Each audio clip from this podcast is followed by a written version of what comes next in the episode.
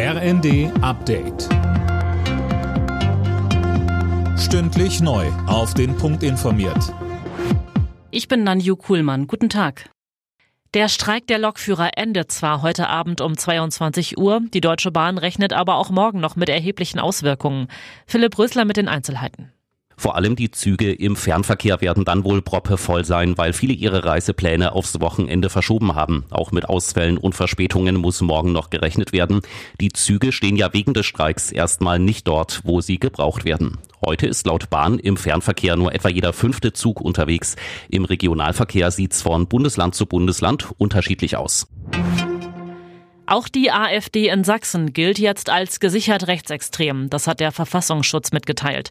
In Sachsen wird im kommenden Jahr gewählt. In Umfragen liegt die AfD teilweise deutlich vor der CDU auf Platz 1. Zum Auftakt des SPD-Bundesparteitags hat SPD-Chefin Saskia Esken die Union heftig attackiert. CDU und CSU hetzen im Chor mit der AfD gegen die Ampel, so Esken. Überschattet wird der Parteitag von der Haushaltskrise. Da wird Kanzler Scholz hart verhandeln, sagt SPD-Generalsekretär Kevin Kühnert. Olaf Scholz als derjenige, der für die Sozialdemokratie für den Haushalt 2024 im Moment verhandelt.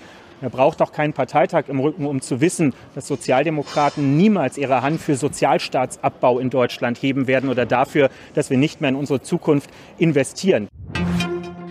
Krisenmodus ist das Wort des Jahres. Die Gesellschaft für deutsche Sprache wählt jedes Jahr aus tausenden Vorschlägen ein Wort aus, das das gesellschaftliche oder politische Leben maßgeblich widerspiegelt. Im Vorjahr fiel die Wahl auf Zeitenwende. Alle Nachrichten auf rnd.de